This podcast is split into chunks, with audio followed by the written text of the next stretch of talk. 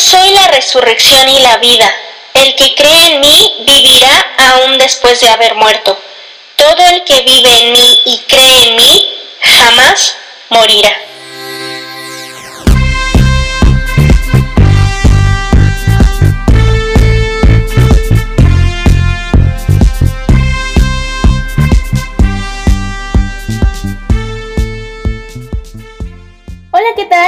La bienvenida a este espacio llamado Liberación Podcast.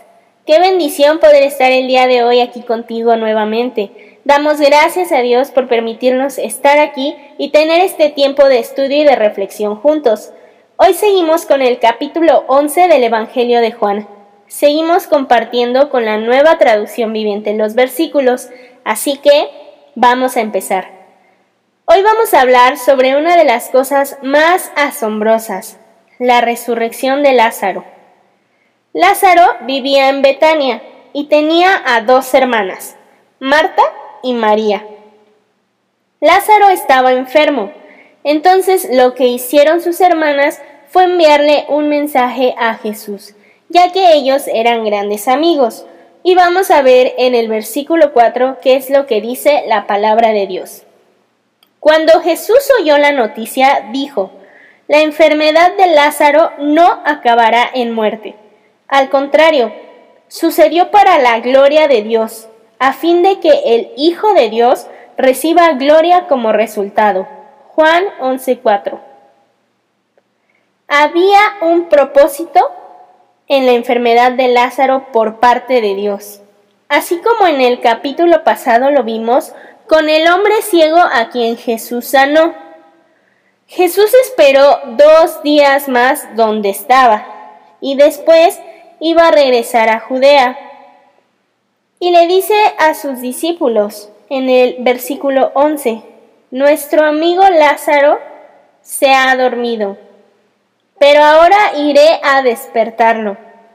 En ese momento Jesús sabía que Lázaro ya había muerto, pero los discípulos pensaban que solo se refería a que Lázaro literalmente estaba durmiendo. Por eso Jesús les aclara, Lázaro está muerto, y por el bien de ustedes me alegro de no haber estado allí, porque ahora ustedes van a creer de verdad. Vamos a verlo. Pero cuando llegaron, ya habían pasado cuatro días desde que Lázaro estaba en su tumba. Cuando estaban por llegar, Marta, una de las hermanas de Lázaro, salió a encontrarse con Jesús. Y mira lo que le dice en el versículo 21. Señor, si tan solo hubieras estado aquí, mi hermano no habría muerto. ¿Cuántas veces no hemos dicho esto? ¿Cuántas veces no lo has pensado? Señor, es que si tú hubieras estado ahí en ese momento, tal vez no hubieran pasado las cosas de ese modo. Señor, es que si tú hubieras venido antes, o simplemente, Señor, es que si hubieran pasado las cosas de otro modo, no me encontraría en esta situación, con este dolor, con esta angustia o con cualquier sentimiento con el que te hayas afligido. Pero aún en las mayores adversidades, es importante que sepas que el plan de Dios sigue siendo perfecto. En cada una de las aflicciones hay un propósito, y no solo en nuestras vidas, sino en todas aquellas personas para las que tú puedes ser un testimonio. Un testimonio de las grandes cosas que Dios ha hecho en ti, tal y como pasa en este capítulo. Más arriba lo dice, la enfermedad de Lázaro no acabará en muerte. Al contrario, sucedió para la gloria de Dios, a fin de que el Hijo de Dios reciba gloria como resultado. Esto lo dice en el versículo 4, como ya lo habíamos comentado. Aquí había un propósito de parte de Dios. Y mira la actitud que tomó Marta. Jesús le dijo que su hermano iba a resucitar. Y Marta, aún en su aflicción, Creía y estaba convencida que esto era cierto. Claro que le dolía que su hermano ya no estuviera, pero ella confiaba y creía que lo que le decía Jesús era verdad. Pero ella pensaba que Jesús estaba refiriendo al día final. Ella pensaba que hasta ese día iba a ser cuando su hermano resucitaría. Pero Jesús le contesta, Yo soy la resurrección y la vida.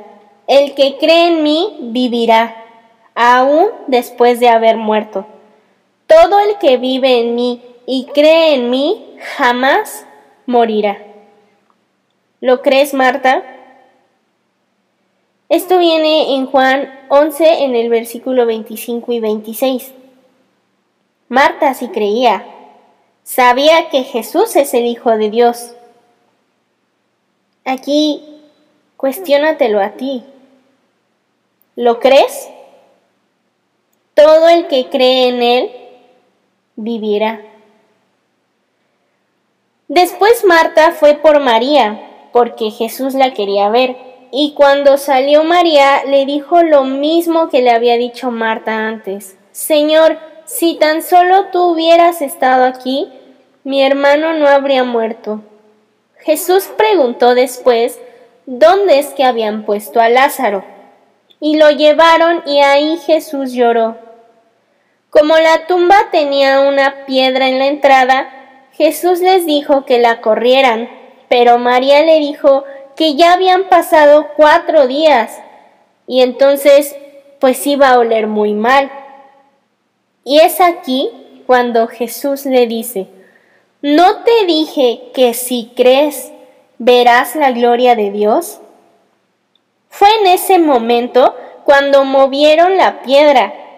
Jesús miró al cielo y le dijo a Dios, Padre, gracias por haberme oído. Y Jesús gritó, Lázaro, sal de ahí. Y él salió. Lázaro resucitó. Después de esto, muchos creyeron, pero otros fueron con los fariseos.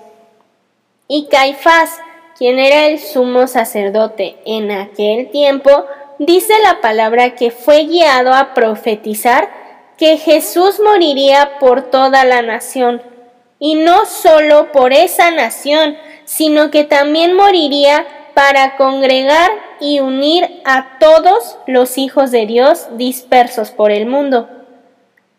Y en ese momento fue que inició la conspiración para matar a Jesús.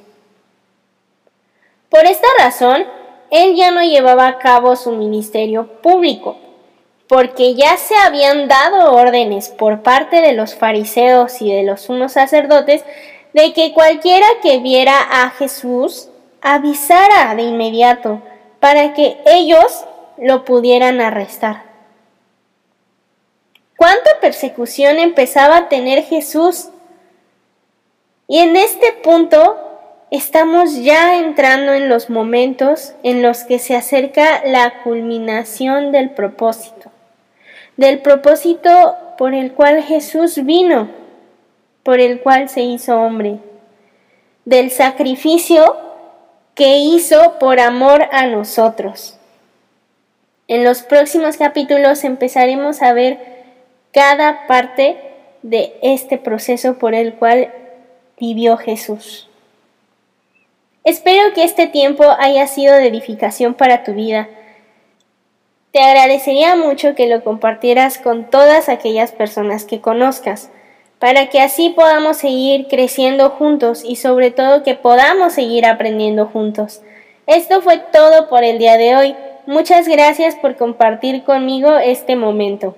Nos vemos en el próximo episodio. Dios te bendiga.